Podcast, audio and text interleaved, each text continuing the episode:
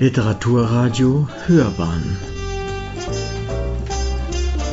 Abseits vom Mainstream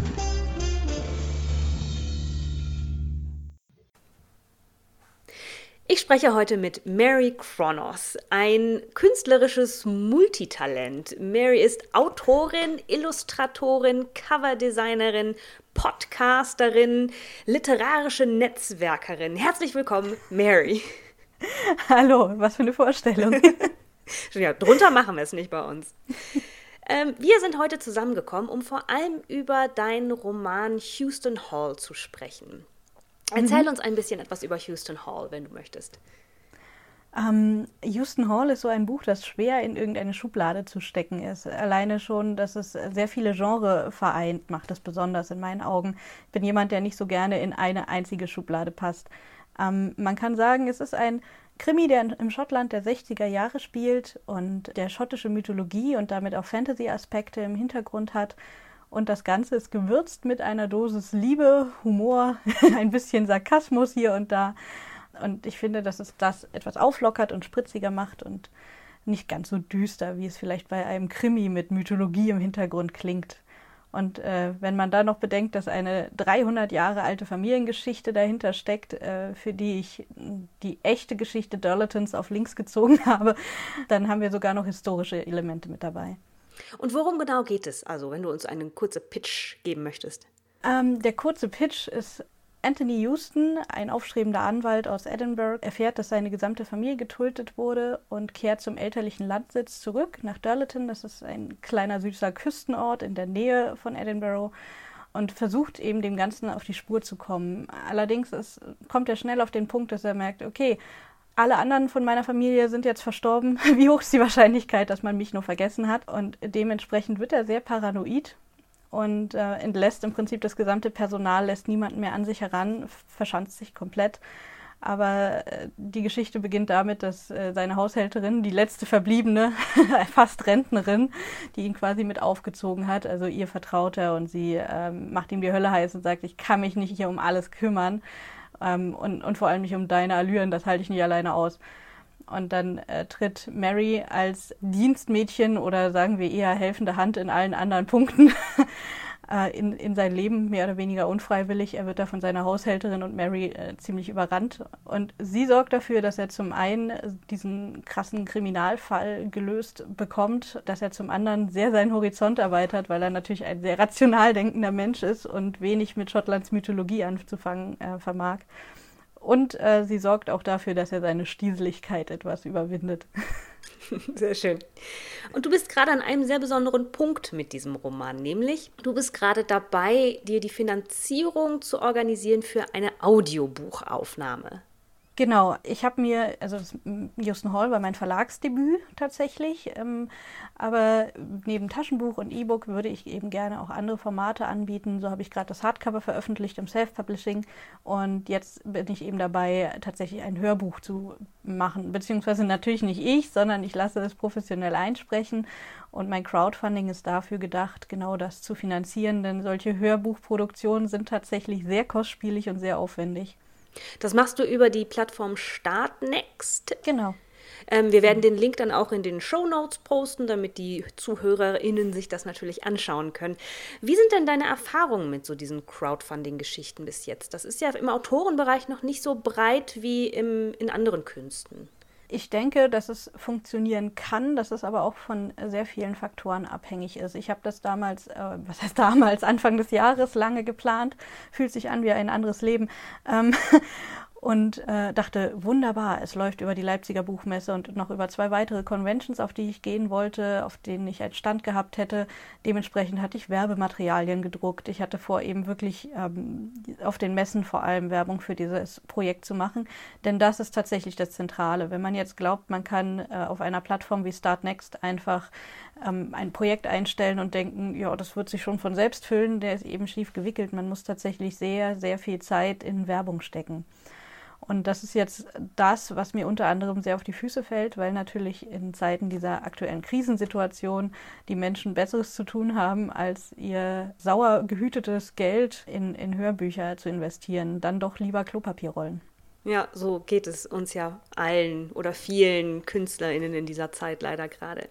Ich habe gesehen, du bietest auch relativ viele verschiedene Special Packages sozusagen an. Das heißt, wenn man, wenn man ähm, spendet für deine Kampagne, dann bekommt man ja auch was zurück. Was sind so die Angebote, die du da hast? Sehr viele verschiedene. Natürlich auch äh, kriegt man das Hörbuch dann ein bisschen früher, weil äh, die Einführung in den Markt tatsächlich viele Wochen äh, dauern kann. Gerade bei Audible und anderen Anbietern zieht sich das wohl, wurde mir gesagt. Und da haben natürlich diejenigen, die jetzt bei mir mich im Crowdfunding unterstützen, die Chance, dann das Hörbuch deutlich früher über mich schon zu bekommen.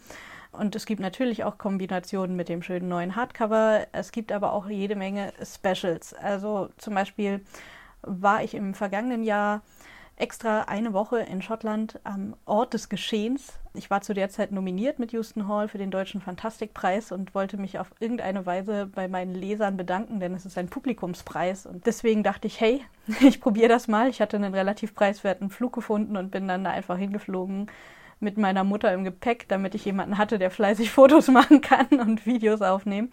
Und dann habe ich Livestreams gemacht, habe meine Leser mitgenommen in die Location, habe da Lesungen aufgenommen und da sind auch sehr viele Fotos entstanden. Und weil ich noch was anderes bin, nämlich Fotografin, sind das eben recht professionelle Bilder. Und daraus habe ich auch zwei verschiedene Kalender gemacht, die ich jetzt äh, exklusiv in diesem Crowdfunding anbiete mit wunderschönen Schottland-Bildern. Das ein, der eine Kalender, deswegen sind es zwei, hat viel mit dem Buch zu tun. Da gibt es dann alle Locations aus dem Buch, die man so nach und nach im Kalender dann entdecken kann. Und in der anderen Version, das ist dann die für diejenigen, die weder mein Buch noch mich kennen, aber das Ganze schön finden und unterstützen möchten, äh, einen klassischen Kalender mit einfach wundervollen äh, Naturaufnahmen. Und natürlich gibt es schon eine kleine Hörprobe, mhm. weil du schon mit der Sprecherin auch zusammengearbeitet hast. Genau, wir haben schon angefangen, auch das zu produzieren und dadurch gibt es auch schon ein erstes Kapitel, ja. Genau, und da hören wir jetzt mal rein. Wo Licht ist, ist auch Schatten, sagt man. Doch scheint niemand recht bedacht zu haben, dass so ein Licht sehr wohl alleine strahlen, doch Schatten nicht von selbst sein kann. Teil 1 Schatten der Vergangenheit Prolog Donnerstag, 1. November 1663 Durich Castle Es ist geschehen. In der vergangenen Nacht zeitigten Jahrhunderte der Vorbereitung und Forschung Wirkung. Es ist uns gelungen, eine von ihnen zu ergreifen. Es könnte überdies die Mutter des Clans sein, die ihre Macht vom Verderber selbst erhielt. Seine Lordschaft, Richter Houston und Medicus Murray verhören sie zu dieser Stunde. Sollte es uns gelingen, ihren Unterschlupf zu finden und zu vernichten, wäre Doirich ein für allemal sicher. Und nicht nur unsere kleine Gemeinde. Den Aufzeichnungen meiner Vorgänger nach führen Spuren dieser Ungeheuer bis nach Donation im Westen und Dumbara im Osten. Auch Pater John McGee, der mir dieses Amt dereinst übertrug, hat festgestellt, dass sie sich ausbreiten. Es muss uns gelingen, diese gottlosen Kreaturen aufzuhalten, ehe sie erneut zu Kräften kommen und sich für unseren Fang rächen. Sie sind so übermächtig. So viele tapfere Männer haben sich ihnen schon in den Weg gestellt. Vergeblich. Allein hat niemand von uns eine Chance, gegen sie zu bestehen. Allein ist jeder von uns ihrer Hexerei und List ausgeliefert. Möge der Allmächtige uns beistehen. Aus der Chronik von Doirich Kapitel 1 Freitag, 24. Mai 1963 Houston Hall Ein heftiger Wind blies durch die dürren Äste der Buchenallee über den Himmel zogen dunkle Wolken. Es war nur noch eine Frage der Zeit, bis Regen den Boden der Einfahrt aufweichen und den Garten von Houston Hall in ein schmutziges Grau tauchen würde. Schottischer Frühling. Er zeigte sich von seiner besten Seite. Heute fiel es Anthony nicht schwer, seiner selbst auferlegten Haft nachzukommen. Er wandte seinen Blick vom Fenster ab und ließ ihn über die unzähligen Bücherregale gleiten. Hier drinnen war er in seinem ganz eigenen Garten, in dem immer die Sonne schien. Zumindest solange der große alte Kronleuchter dafür sorgte. Er schritt an den Regalreihen entlang und strich mit seinen Fingerspitzen über die unzähligen Buchrücken, die seine Bibliothek zierten. Ein Garten voller Früchte. Das Schönste draußen in seinem drinnen. Der einzige Weg, seinen goldenen Käfig verlassen zu können, ohne einen Fuß in diese düstere, ungastliche Welt da draußen zu setzen. Käfige waren nichts Schlechtes. Raylin hatte einst einen Vogel in einem Käfig gehalten. Es war dem Tier gut ergangen, aber Raylin ließ es frei. Ein Vogel im Käfig ist sicher, hatte sie gesagt, aber dafür wurde er nicht geschaffen. Mit einem Lächeln auf den Lippen hatte sie die Tür des Käfigs geöffnet und dem Vogel nachgesehen, als er davonflog. Anthony hatte ihr nie davon erzählt, wie er ihn wenig später gefunden hatte. Er hatte den Kampf gegen einen stärkeren Gegner verloren. Wie Raylin. Wie seine geliebte Schwester. Er vermisste sie so sehr. Käfige waren nichts Schlechtes. Sie boten Schutz, Schutz und Sicherheit. Und die war Anthony wichtig. Was nützte Freiheit, wenn sie darin endete, dass man sich Gefahren aussetzte und letztendlich sein Leben verlor? Laird Houston, die Stimme war laut und harsch und ließ seinen Namen wie einen Fluch klingen. Laird Houston! Die Rufe wurden immer wieder lauter und leiser. Türen wurden zugeschlagen und schwere Schritte hallten durch das Foyer. Jeden Augenblick würde Beatrix ihn finden. Die Tür der Bibliothek schwang auf und seine Haushälterin trat in ihrer ganzen, nicht unimposanten Erscheinung ein die Hände in die wohlgenährten Hüften gestemmt, das rundliche Gesicht bis zum weißen Haaransatz gerötet. Ihre grauen Augen, seinen so ähnlich, als wäre sie seine Mutter, funkelten ihn grimmig an. Laird Houston, hier sind Sie. Das hätte ich mir denken können. Ich habe Sie im ganzen Haus gesucht. Und nun haben Sie mich gefunden, gab er nüchtern zurück.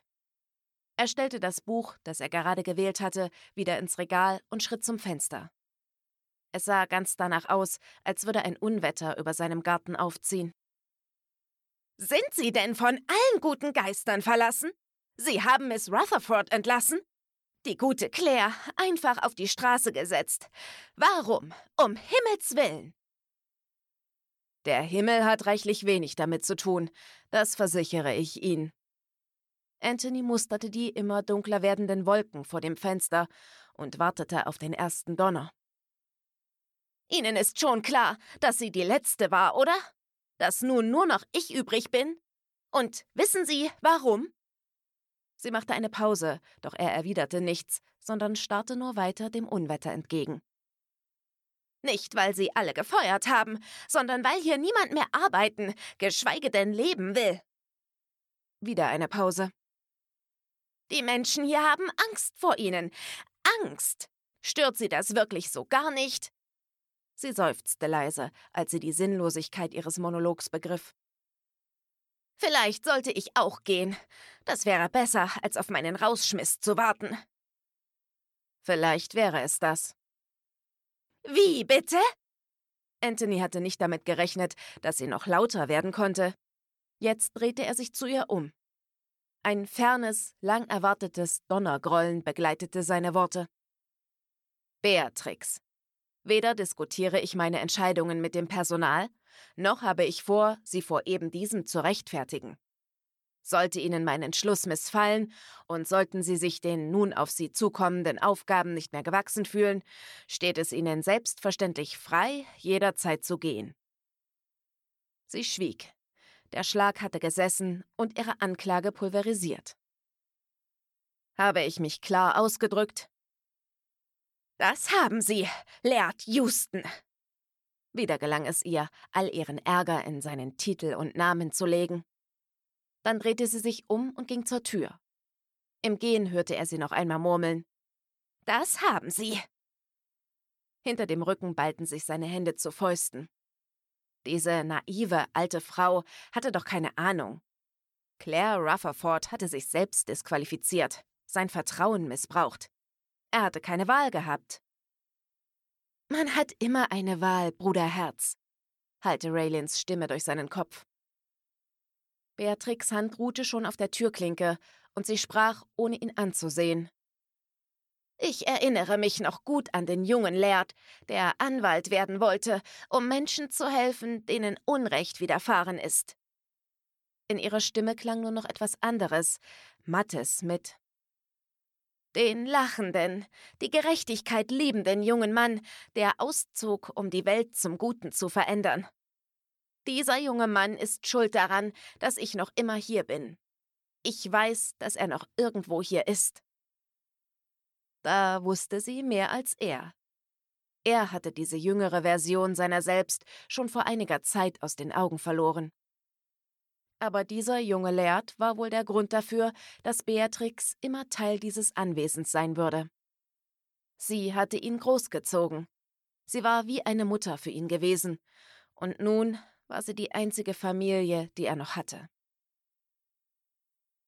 Es klingt wirklich sehr spannend. Ich bin gespannt darauf, das Ganze dann auch zu hören. Ich werde mich nämlich beteiligen. Nochmal der kleine Hinweis: Die Kampagne läuft über Startnext. Den Link werden wir in den Show Notes äh, auch auflisten. Das heißt, wenn die geneigten HörerInnen Lust haben mitzumachen, sehr gerne. Ähm, Houston Hollis, hast du schon gesagt, dein Verlagsdebüt. Du hast vorher eine, korrigiere mich, wenn ich es falsch ausspreche, eine Nafischur-Reihe oder die Nafischur-Reihe veröffentlicht. Das ist eigentlich verblüffend gut ausgesprochen. Ha, super. ähm, das ist eine Fantasy-Reihe, die hast du im Self-Publishing rausgebracht. Ganz genau. Ähm, ich bin auch, muss ich zugeben, echt Self-Publisher mit Herz und Seele geworden. Das macht mir einfach viel mehr Spaß. Ich glaube, ich bin da ein zu großer Kontrollfreak, um äh, viel abzugeben. Ähm, das Self-Publishing mit Nafi-Schuhe macht einfach Fun, aber es ist vor allem das Konzept hinter Nafi-Schuhe wäre nicht so verlagsgeeignet gewesen. Also zu dem damaligen Zeitpunkt hatte ich ja noch kein anderes Buch veröffentlicht. Das heißt, ich wäre als Debütautorin mit, diesem, äh, mit dieser Fantasy-Reihe auf den Verlag zugekommen. Das machen Verlage schon mal grundsätzlich gar nicht gerne, wenn sie einen Autoren noch nicht kennen, gleich eine ganze Reihe sich einzukaufen. Und wenn ich dann sage, nein, auch notfalls könnte man den ersten Band nicht alleine nehmen, denn er heißt Präludium, er ist quasi das Vorspiel zur eigentlichen Geschichte und das funktioniert nun mal nicht ohne die eigentliche Geschichte danach. Ähm, schon da hätte, hätten die meisten Verlage dann Nein gesagt. Aber ich habe eben da noch so ein paar Besonderheiten drin und ähm, zu denen hätte erst recht kein Verlag Ja gesagt. Das eine ist, ich schreibe die Geschichte komplett aus zwei Perspektiven. Das heißt, man hat als Leser die Chance zu entscheiden, nimmt man die männliche oder die weibliche Perspektive oder liest man tatsächlich beide. Wir reden hier davon, dass wirklich pro Band zwei Bücher herauskommen und dass man dann sagen kann, okay, ich lese die ganze Reihe nur wirklich aus Dariels Sicht, so ist die eine, der Name der einen Perspektive, oder aus Karas Sicht. Und ähm, je nachdem, welche man wählt, hat man auch eine andere Stimmung, eine andere ähm, Farbe der Geschichte, andere Subgenre, die da mit reinspielen. Bei Daryl ist es ein bisschen düsterer, da kommen Krimi-Elemente oft mit rein, da kommt so ein bisschen das Flirty mit durch.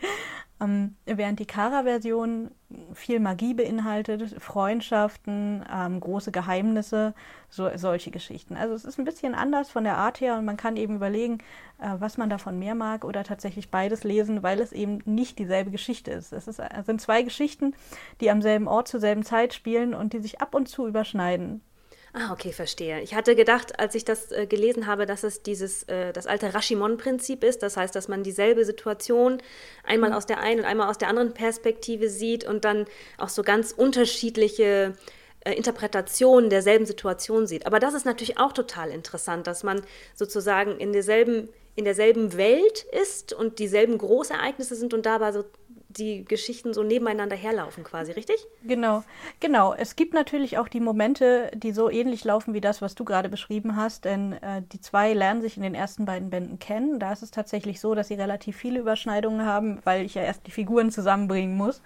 Ähm, und jetzt ab den zwei zweiten Bänden, die letztes Jahr erschienen sind, ist es so, dass wirklich jeder sein eigenes Schicksal hat und dass man sagen kann, so alle 100 Seiten ungefähr begegnen sich die Figuren äh, tauschen sich aus, geben sich Ratschluss äh, gegenseitig für ihre Situation und helfen sich ein bisschen. Ähm, und das Interessante ist eben tatsächlich, ich liebe solche Finessen. Ich habe dann immer so kleine, winzige Hinweise in der jeweils anderen Perspektive untergebracht, die in der anderen eben helfen würden, aber die der andere Protagonist halt nicht hat.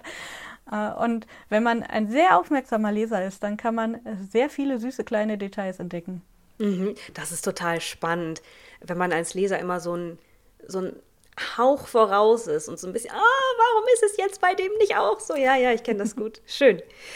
An dem dritten zwei Bänden arbeitest du gerade, richtig? Ganz genau.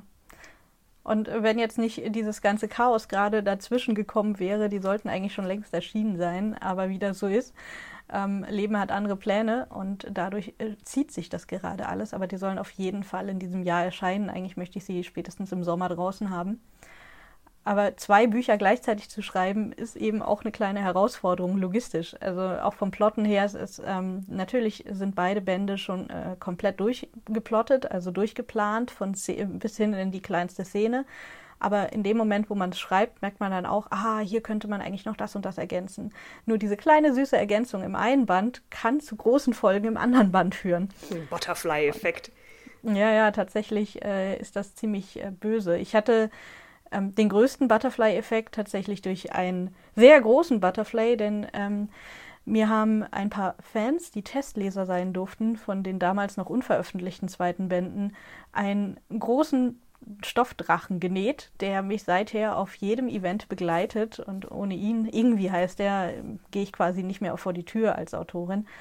Ähm, der kleine Kerl hat so viele Fans inzwischen, dass ich ein Problem hatte, denn eigentlich war die Rolle von irgendwie sehr klein. Er war eine Nebenfigur, zumindest jetzt zu dieser Zeit noch am Anfang äh, der High Fantasy Reihe. Aber nachdem er so viele Fans hatte, konnte ich doch nicht äh, die neuen Bände rausbringen und sagen, okay, lebt damit, dass er nur mal kurz durchs Bild huscht. Mhm. Also, also habe ich den, den halben zweiten Band komplett umgeschrieben, ihm eine weitere Zusatzstory verpasst und die dort mit eingeflochten und dadurch ähm, hat sich der Band so weiterentwickelt, dass ich ihn nochmal zweiteilen musste. Das heißt, die zwei dritten Bände, die jetzt kommen, sollten eigentlich das Ende des zweiten Bandes sein. Ja, okay. Und wird es auch noch zwei vierte Bände geben? Wie gesagt, das Präludium, das Vorspiel alleine waren zwei Bände. Also stell dir vor, es wird noch ein bisschen mehr. Ähm, nach aktueller Planung sind es zweimal acht Bände. Ähm, es sollten zweimal sieben sein und dass ich jetzt schon bei Band zwei splitten musste und das jetzt zweimal acht sind, macht deutlich, dass ich nicht weiß, ob es irgendwann zweimal zehn sind. Mhm. Wie gehst du, wenn du so lange reinplanst äh, mit diesem Phänomen, um das ja viele Autoren haben, dass sie immer mal wieder Ideen für neue Geschichten bekommen. Du hast dich ja jetzt dann innerlich sozusagen schon sehr weit voraus verpflichtet. Hast du ja, das, das, dass du viele andere Ideen hast und nicht weißt, wo du sie unterbringen sollst? Ja, du nickst. Ähm, ja, ich habe äh, leider oder zum Glück, wie man es nimmt, sehr viele andere Ideen und auch Konzepte, die unbedingt äh, auch in naher Zukunft umgesetzt werden wollen. Ich ähm, möchte zum Beispiel eigentlich wahnsinnig gerne endlich eine Krimi-Reihe starten ähm, von einem Regionalkrimi, der hier im Süden Berlins spielt, wo ich eben lebe und die, auf den ich mich unfassbar freue. Also die Figuren dieser Krimi-Reihe sind bereits sehr präsent in meinem Hinterkopf, klopfen sehr laut an und ver, ähm, verlangen Respekt und Aufmerksamkeit von mir. Ähm, aber bevor ich Nafi Show 3 zumindest rausgebracht habe, darf ich mich eben nicht mit Band 1 von der Krimi-Reihe beschäftigen. Und deswegen muss ich mich da ein bisschen zusammenreißen. Ähm, und gestern saß ich tatsächlich für einen Moment draußen in der Sonne. Äh, wir haben einen schönen Balkon, da geht das zum Glück. Ja, da kam dann direkt die nächste Buchidee und hat sich in meinem Kopf innerhalb von 20 Minuten von, vom Kapitel 1 bis, zum, bis zur Schlussszene komplett einmal durchgeplottet. Ich habe brav mitgeschrieben und dann festgestellt, okay, aber die Durchführung muss eben dann doch noch ein bisschen warten. Äh, mein, mein Ziel ist es eigentlich immer, jetzt jedes Jahr zwei Nafi-Show-Bände rauszubringen und nach Möglichkeit ein anderes Buch. Okay. Äh, das ist der Idealplan. Wenn dann natürlich so eine Dinger dazwischen kommen wie äh, dieses Event-Chaos gerade und wenn man dann dafür spontan eine Online-Buchmesse plant und deswegen keine Zeit mehr zum Schreiben hat, dann eskaliert alles etwas und plötzlich ist die Zeit dafür nicht mehr da. Wo du Online-Messe sagst, darauf wollte ich auch noch zu sprechen kommen. Im zu wir hätten uns ja eigentlich auf der Leipziger Buchmesse getroffen für dieses Interview, die ja nun leider nicht stattfindet. Aber du hast mit Bekannten und Kolleginnen zusammen relativ schnell eine Online-Messe tatsächlich auf die Beine gestellt. Erzähl uns davon. Ja, genau. Das, ähm, die, die, Kollegin, mit der ich das Ganze ähm, vor allem aufgezogen habe, ist Sabrina Schuh, die ähm, auch Autorin ist und äh, die Coach ist und Lektorin. Also wir sind ja alle so ein bisschen kreative Chaoten und bringen dadurch ganz verschiedene Dinge mit. Und wenn man dann ähm, sich zusammenschließt, kann man tolle Events planen. Und wir haben uns eigentlich schon vor der Buchmesse zusammengeschlossen gehabt, um eine andere tolle Initiative zu gründen, die man dafür kennen sollte. Denn die heißt Fakriro und ähm, sollte eine Messepräsenz für Self-Publisher werden. Gewissermaßen eine interaktive Self-Publisher-Buchhandlung auf der Buchmesse mit Programm. Also wo wirklich ähm, man sehr viele ähm, Self-Publishing-Titel findet, und zwar aus den Genres Fantasy, Krimi und Romance, daher auch der Titel Fakriro. Ähm, und dort man, würde man beraten werden von Spezialisten. Wir haben dann ein Blogger-Team, das wir zusammengestellt haben, die sich dann wirklich mit allen Titeln, die am Stand sind, auskennen und die die alle gut äh, vorstellen können und für jeden Interessenten da was Schönes finden. Ähm, und gleichzeitig würde es Signierstunden geben, es wird Lesungen geben, ähm, Meet and Greets, also auch jede Menge Programm, das wir eben natürlich auch bekannt machen im Vorfeld, so dass es so viel Werbung wie nur irgend möglich für die Self-Publishing-Titel gibt. Denn das ist was, was unser Einsicht tatsächlich sehr schwer leisten kann. Denn die großen Buchmessen Frankfurt und Leipzig sind ja alleine nicht wirklich tragbar. Denn wenn man bedenkt, wie wenig wir Autoren an den Büchern verdienen, kann man das nicht in Relation setzen zu, ich bezahle für zwei, drei Messetage ähm, ein paar tausend Euro. Und wenn ich nur einen winzigen Messestand dann am Ende habe, der nicht viel größer ist als ein Schreibtisch, dann ist das natürlich auch nicht sehr repräsentativ in der unglaublichen Masse des Angebotes auf so einer Messe. Und wir haben eben vorgehabt, dort ein, äh, oder wir haben es immer noch vor, bitte, bitte Frankfurt nicht auch noch absagen. Ähm, wir hatten vor, für Frankfurt das aufzuziehen und haben da auch schon sehr gut vorgelegt. Und dann äh, kam das Chaos dazwischen. Eigentlich wollten wir in Leipzig noch weitere Autorinnen und Autoren dafür casten. Und das kam natürlich dann anders, aber damit war die Struktur schon da, der, der Wunsch, ähm, Autoren zu vereinigen. Und wir hatten natürlich dadurch auch schon viel Kontakt zu anderen Kolleginnen und Kollegen und haben gesagt, hey, okay, wir sind jetzt eine Stunde lang gelähmt gewesen von dieser Nachricht, aber ab jetzt müssen wir uns Gedanken machen, wie wir mit der Situation umgehen und haben beschlossen, ja gut, wenn es eben offline nicht geht, dann müssen wir online uns zusammenschließen. Und der einzig logische Schluss ist eigentlich, dass man nicht sagt, okay, jeder macht irgendwie was für sich und versucht jetzt sein Bestes da durchzukommen, sondern man nimmt so viele wie möglich auf eine Seite. Zum einen ist es für die Besucher schöner, denn sie wissen, hey, ich gehe da an einen Ort und da finde ich ganz viel Vielfalt. Und egal, wonach mir gerade ist, finde ich irgendwas. Und zum anderen ähm, können sich die Autoren gegenseitig durch ihre Präsenz ja auch unterstützen. Also wenn jetzt jemand kommt, weil er sagt, er interessiert sich für Houston Hall, kann es eben sein, dass er gleichzeitig dann dort einen anderen schönen Titel noch findet und umgekehrt. Äh, das war so die Motivation dahinter. Und dann haben wir tatsächlich ähm, über Nacht quasi diese, diese Website konzipiert, ähm, eine, eine Facebook-Gruppe ähm, gegründet. Also ich habe am Anfang eine Facebook-Gruppe gegründet. Da äh, war die Idee noch nicht geboren, daraus eine Messe zu machen, aber das entstand innerhalb von einer halben Stunde daraus. Alles so ziemlich gleichzeitig. Genau, und dann ging es los. Und dann kam natürlich das Drama. Also wir haben quasi ein Drama in drei Akten gespielt. Der erste Akt war die abgesagte Messe. Das, äh, der zweite Akt war, äh, dass wir dann pünktlich am Donnerstag um 10 mit der Website online gingen, mit Programm und allem drum und dran. Alle haben sich gefreut. Wir waren über, hatten über 100 Aussteller zu der Zeit schon. Ähm, ja, und dann stellte sich raus, so ein Mist auf unserer Seite. Äh, geistert etwas herum, das auf diese Seite nicht gehört. Wir hatten Werbung gemacht mit einer virenfreien virtuellen Messe. Sie war nur leider nicht virenfrei. Oh je. Unsere Website hatte ironischerweise mit seinem eigenen, äh, mit ihrem eigenen Coronavirus zu kämpfen. Und äh, wir mussten die Seite Mitternacht desselben Tages wieder offline nehmen, weil äh, dieses Ding sich tatsächlich einmal komplett durch unsere Seite gefressen hatte. Äh, ich will jetzt nicht öffentlich sagen, wer daran schuld ist, aber sagen wir einfach, wir haben äh, dann den Anbieter gewechselt und das Problem ist dann weg gewesen. ähm, deswegen ist es relativ deutlich, wir haben in der Zwischenzeit dreimal die Seite ursprünglich neu aufgebaut und da kam der Virus immer wieder und dann haben wir gesagt, okay, wir kündigen das da und gehen woanders hin. Und da ist jetzt alles vom Feinsten. Wir haben dann gesagt, okay, wir brauchen diese paar Tage, um das alles in Ordnung zu bringen. Und dann werden wir dafür zurückkommen. Und zwar viel größer. Ursprünglich war es ja geplant, während der ehemaligen Leipziger Buchmesse diese Kompensation zu haben.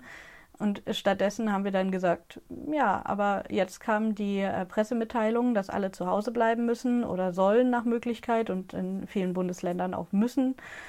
Ähm, und gerade da können wir das doch gebrauchen, dass es ein Programm gibt, dass es Literatur, Kultur gibt, die nach Hause kommt und die zum einen die äh, unabhängigen Autoren und die kleinen Verlage unterstützt, aber zum anderen eben auch die Menschen, die jetzt mehr oder weniger mit einem Lagerkoller zu Hause sitzen und unbedingt Ablenkung brauchen. Hm. Und was können BesucherInnen auf dieser Seite finden? Ähm, ja, wir haben am Vormittag ein schönes Fachprogramm das sich aus Vorträgen, Gesprächsrunden und Workshops und ähnlichem zusammensetzt. Also da haben wir eine schöne Mischung, auch Podcasts, sowohl Audio- als auch Videodateien. Ähm, am Nachmittag gibt es ein buntes Kinderprogramm. Da gibt es Märchen, da gibt es Kinderbuchvorlesungen, da gibt es aber auch Wissensformate, Tutorials, auch Bastel- und Spielanleitungen, so um ein bisschen aktiv zu werden mit dem Rest der Familie. Und am Nachmittag bis äh, in, in den späten Abend hinein, also ab späten Nachmittag bis zum späten Abend gibt es dann noch Lesungen und weitere Interviews, die dann so für die Älteren sind. Und in der Nacht haben wir inzwischen auch Let's Plays und ähm, da kommt noch mehr Programm, was dann wirklich so Late Night ist. Und das ist jeden Tag neues Programm? Jeden Tag. Wow, das ist ja viel und, Arbeit auch. ja.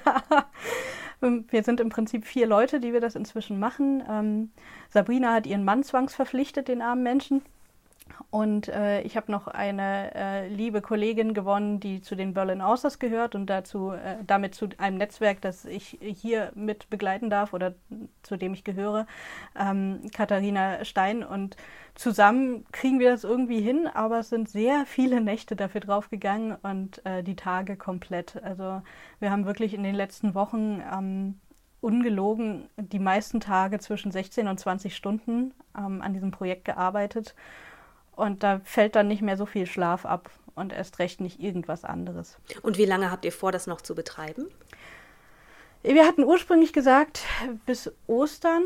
Ähm, jetzt wurde ja das Ganze verlängert, äh, also unsere Quarantäne quasi hier äh, bis mindestens 20. April. Und wir haben uns jetzt gesagt, wir geben nicht auf, solange Corona nicht aufgibt. Das heißt, ähm, solange dieser blöde Virus hier rumgeistert und uns das Leben schwer macht und uns zu Hause festhält, werden wir da sein und senden. Die Frage ist, wie viel Programm wir auf Dauer äh, stemmen können, denn ähm, wir machen das Ganze ja mal eben ehrenamtlich. Das heißt, wir kriegen nichts für den Spaß. Wir haben inzwischen auf der Website so eine kleine PayPal-Kaffeekasse aufgestellt. Ähm, für den Fall, dass irgendjemand Danke sagen will, aber im Grunde passiert halt nicht so viel. Und unser Deal mit den Ausstellern, die sich bei uns präsentieren können, denn wir haben neben dem Programm eben tatsächlich auch, wie gesagt, so eine Art virtuelle Messehalle, wo man äh, unsere ganzen Autoren besuchen kann. Und äh, da haben wir den Deal, jeder, der wirklich unmittelbar finanziell betroffen war von diesen Eventausfällen, der kriegt seinen Stand äh, völlig kostenlos.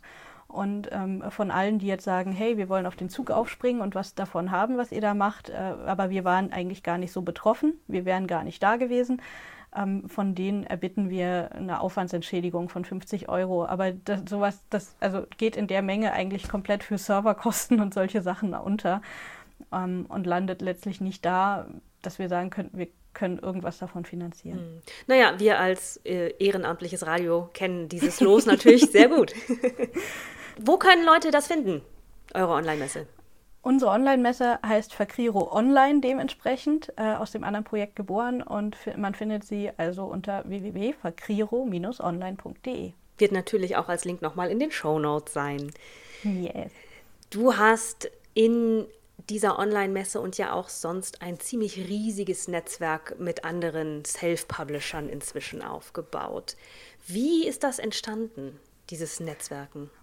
Mm, ich glaube, das liegt schlicht daran, dass ich wahnsinnig gerne Netzwerke und das eigentlich schon seit vielen Jahren tue. Also man darf nicht erwarten, dass es von einem Tag zum anderen da ist, wenn man es braucht, ähm, sondern ich bin ja auch in, in vielen in Autorenvereinigungen. Ich bin im Self-Publisher-Verband, ich bin im PAN-Netzwerk der Fantastikautoren, ich bin im Nornen-Netz, ich bin bei den Berlin Authors, die ich schon erwähnt habe.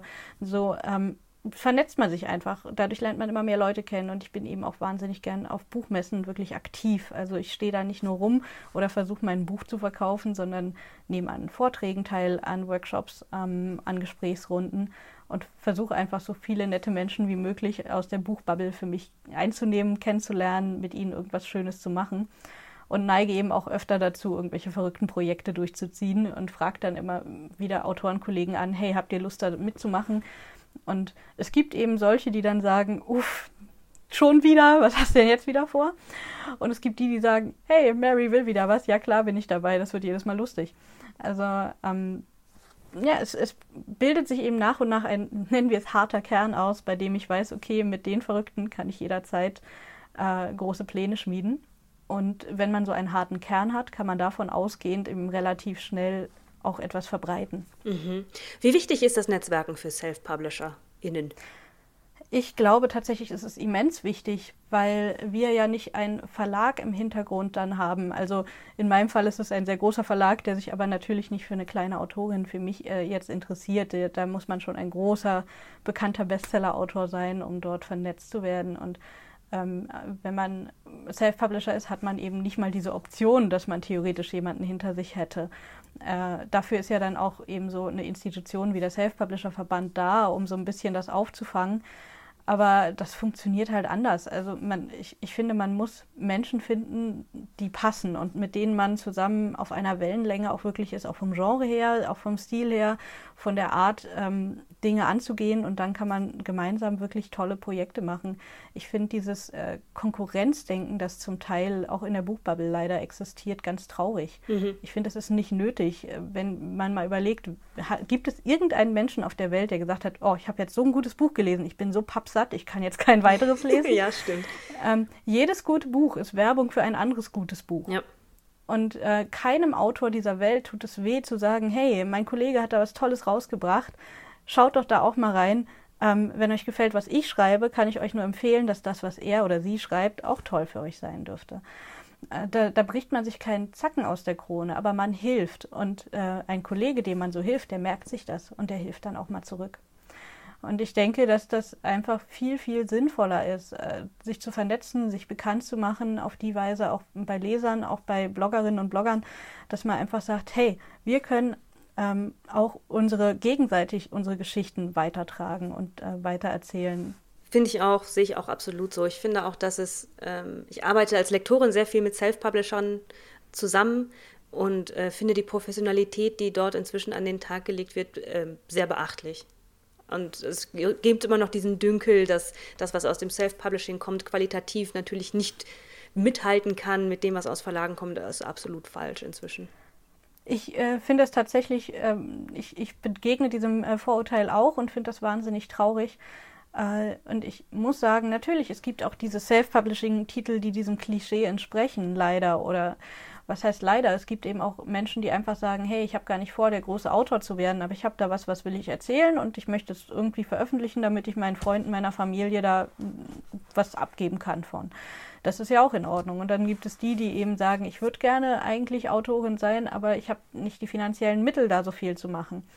Da finde ich es aber, muss ich sagen, als jemand, der selber viele Dienstleistungen für Autoren anbietet, schade, wenn die Menschen es nicht wenigstens versuchen. In meiner Meinung nach gibt es für jeden Geldbeutel, zumindest was die Optik angeht, Möglichkeiten, ähm, sein Cover qualitativ hochwertig zu gestalten. Aber worauf ich eigentlich hinaus wollte, als Self-Publisher, wenn man es ernst meint, muss man eigentlich viel mehr Professionalität an den Tag legen als ein Verlagsautor.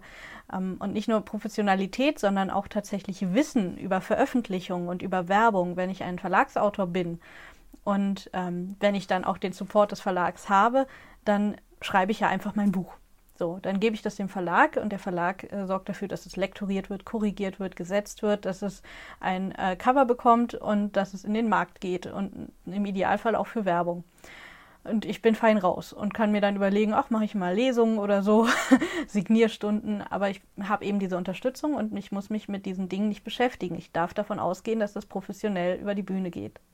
Als Self-Publisher habe ich die Freiheit, äh, mich da sel selber Entscheidungen zu treffen, mich selbst einzubringen, aber ich habe eben auch die Verantwortung, das zu tun. Und wenn ich als Self-Publisher eine hohe Qualität bringen will, dann muss ich selber einen guten Coverdesigner finden, einen guten Lektor, einen guten Korrektor, einen guten Buchsetzer oder es eben selber können. Und ähm, wenn man eben dann bedenkt, dass diese Klischees existieren, dass ja Self-Publisher das nicht ernst meinen, dass ja so nach dem Motto, es kann ja jeder, wie soll ich da merken, ob das ein gutes Buch ist? Ähm, dadurch müssen wir uns so viel mehr profilieren. Also bei uns reicht es nicht, dass das Buch okay ist. Bei einem Verlag reicht es leider bei vielen Büchern, dass sie einfach okay sind. Aber bei einem Self-Publisher muss das Buch erstklassig sein, um auf den selben, halbwegs selben Stand zu kommen wie ein Verlagsbuch, das nur okay ist. Mhm. Und ich finde auch, dass die, die vielen verschiedenen Dinge, die man als Self-Publisher wissen und können muss, hast du ja auch schon angesprochen, dass es weit über das hinausgeht, was man in der Verlagswelt, auch allein was in der Verlagswelt überhaupt behandelt wird. Ich meine, die meisten Bücher schaffen es nicht zum Audiobook und du machst es jetzt halt selber und musst dich damit selber auseinandersetzen, wie ich das überhaupt mache. Die meisten Bücher bekommen keinen Buchtrailer oder äh, werden eben nicht als Hardcover noch rausgebracht. Und auch das ganze Marketing, das drumherum läuft, ist alles etwas, das im Self-Publishing, obwohl es inzwischen bei Verlagsautoren ja auch oft genug so ist, selbst passieren muss, vom Autor kommen muss oder mhm. von der Autorin. Ähm, es ist eben auch so, dass, äh, dass auch das Autorenklischee des im äh, ruhigen Zimmerleins für sich hinschreibenden einfach nicht mehr stimmt. Also um als Autor tatsächlich heute in dieser Masse an Möglichkeiten ähm, zu bestehen und eine Bekanntheit zu erlangen, muss man in diese Masse eintauchen und muss Teil der Öffentlichkeit werden und muss sich eine Marke aufbauen. Und diese Marke muss aus einem selbst bestehen und nicht aus dem Buch, das man mal rausbringt. Mhm. Ja, ja. Und das ist natürlich für, für viele Autorinnen auch schwierig genug, sich selber so in den Vordergrund zu stellen. Viele, viele von uns, wenn ich mich dazu zählen darf, sind nicht so extrovertierte Leute. Insofern ist es sicherlich auch eine Typfrage, ob das mit dem Self-Publishing der richtige Weg ist oder nicht der richtige Weg ist. Aber sie sollten halt beide, finde ich, gleichwertig nebeneinander stehen dürfen und nicht Ganz genau. der eine als, oh, du hast es bei einem Verlag nicht geschafft, also bist du Self-Publisherin. Also das ist immer so ein hässliches kleines Vorurteil. Das Lustige ist, in, in meinem Fall war es ja sogar so, ich habe meine Agentur gefunden, meine Literaturagentur, bevor ich ein Buch veröffentlicht hatte. Und äh, sie haben mich für Nafischur genommen. Mhm. Das heißt, ich habe mich aktiv entschieden ähm, zu sagen, hey, ähm, ihr wisst selber, das Buch hat seine Herausforderungen, das jetzt so einem Verlag beizubringen, der mich noch nicht kennt. Und ich mache da keine Abstriche. Ich werde nicht auf eine der beiden Perspektiven verzichten und ähm, auf diese speziellen Geschichten. Ich, es gibt noch eine andere spezielle Geschichte. In den Büchern sind QR-Codes versteckt. Wenn man die scannt, kommt man auf zusätzlichen Content zu den Büchern. Das heißt, meine Bücher sind auch interaktiv. Auch das ist so eine Spielerei, die kostet natürlich unfassbar viel Zeit, die äh, erschwert den äh, Buchsatz und sie sorgt dafür, dass noch mehr Content entsteht, den man ja nicht zusätzlich bezahlt bekommt. Also auch das ist was, was ein Verlag wahrscheinlich nicht so mitgemacht hätte, zumindest nicht in dem Umfang.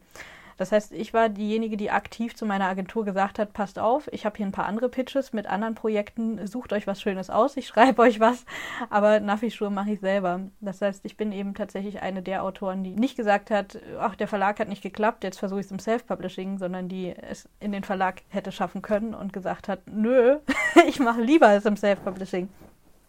Und deine Agentur ist auch ähm, d'accord damit, dass du das Buch im Self-Publishing rausgebracht hast? Ist das, ist, habt ihr da trotzdem eine Zusammenarbeit über dieses Buch auch? Ähm, funktioniert schwierig, weil bei meiner Agentur so ist, dass sie sich eben vor allem wirklich um Buchprojekte kümmern. Und äh, zum Beispiel ist keine Lesungsagentur oder sowas. Äh, denn das wären die Punkte, an denen natürlich ein Agent auch an einem Self-Publisher verdienen könnte, wenn er Events für denjenigen organisiert. Jetzt im Moment vielleicht nicht, aber grundsätzlich.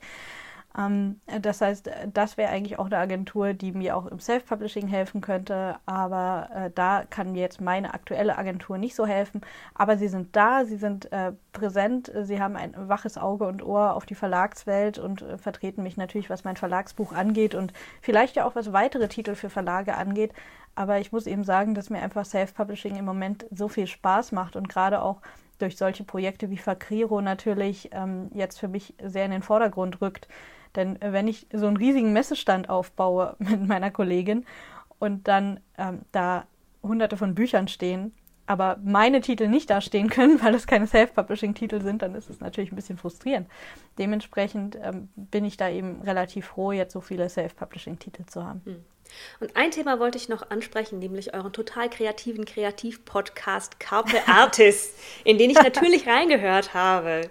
Erzählt uns davon. Ei. Ihr feiert gerade ähm, einjähriges Jubiläum, ganz leise und still. Ja, ganz, ganz leise und still, äh, weil wir auch so Quarantäneprobleme haben. Wir haben so ein süßes äh, Impro-Studio bei Lilith zu Hause in ihrem Büro aufgebaut, mit Hilfe von Vorhängen und Dämmmaterial und äh, Mikros, die auf äh, Blitzstativen geklebt sind und so. Also so eine Mischung aus Professionalität und Ideenreichtum an den Stellen, an denen es mangelt aber wir können uns in dieses süße, lauschige Büro nicht setzen. Und wir haben mit äh, Daueraufzeichnungen übers Internet tatsächlich nicht so gute Erfahrungen gemacht, weil bei uns meistens irgendeiner hackt. Ähm, und wenn man jetzt mehrere Podcast-Folgen noch dazu die Jubiläumsfolge aufnehmen will, dann soll die natürlich anständig klingen. Damit ist das, sind unsere Pläne dezent ins Wasser gefallen. Unsere Aufzeichnung war tatsächlich, unsere Jubiläumsaufzeichnung war für den Montag vor der Buchmesse geplant gewesen. Äh, an dem Tag, also an dem alles, äh, ja, den Bach runterging. Über uns, über uns hereinbrach und damit war das dann erstmal gegessen. Aber Carpe Artis ist eben ähm, ein sehr schönes kreatives Format, in dem Lilith Korn, Safina Art und ich über alles sprechen, was äh, mit Kreativität und Kunst zu tun hat, Kultur zu tun hat. Wir laden uns regelmäßig Gäste ein, eigentlich mindestens einmal im Monat gibt es den Carpe Talk dementsprechend. Wir hatten Autoren zu Gast, Künstler, äh, Fotografen, Musiker, alles Mögliche. Und das soll natürlich dann immer zum jeweiligen Monatsthema passen, denn wir sind nicht so ein Laber-Podcast, wie es so schön heißt, sondern einer mit Thema äh, wofür auch recherchiert wird. Wir hatten zum Beispiel eine Rechtsfolge, wo es um Urheberrecht, Nutzungsrechte und solche schönen Dinge ging. Und wir hatten eine Folge, wo es darum ging, wie man mit Knicks in der Karriereplanung umgeht und mit damit, wenn, wir haben das genannt, die Route wird neu berechnet, wenn man eben andere Pläne für sein Leben hatte und was, wenn das Leben so dazwischen kommt und was kreative Geister daraus machen. Wir haben aber auch schon die Freude gehabt, auf äh, der Frankfurter Buchmesse auf einer Bühne zu sein und dort einen Live-Talk zu machen. Wir hatten auch die Freude, auf verschiedenen Comic-Cons schon zu sein auf der Bühne und haben dadurch sehr viele besondere Folgen machen können. Das ist natürlich sehr schön. Schön. Wir kommen langsam an das ungefähre Zeitlimit, Mary. Wir könnten ewig weiter quatschen, habe ich das Gefühl. Insofern möchte ich mich ganz herzlich bei dir bedanken für dieses Gespräch. Noch einmal darauf hinweisen, die Kampagne, die Start Next Kampagne für das Audiobook von Houston Hall läuft noch bis, sag es uns. Bis 5.5. kann man da noch mitmachen und mir helfen. Tut es, helft den Künsten. Mary, vielen, vielen Dank für deine Zeit, die du uns geschenkt hast.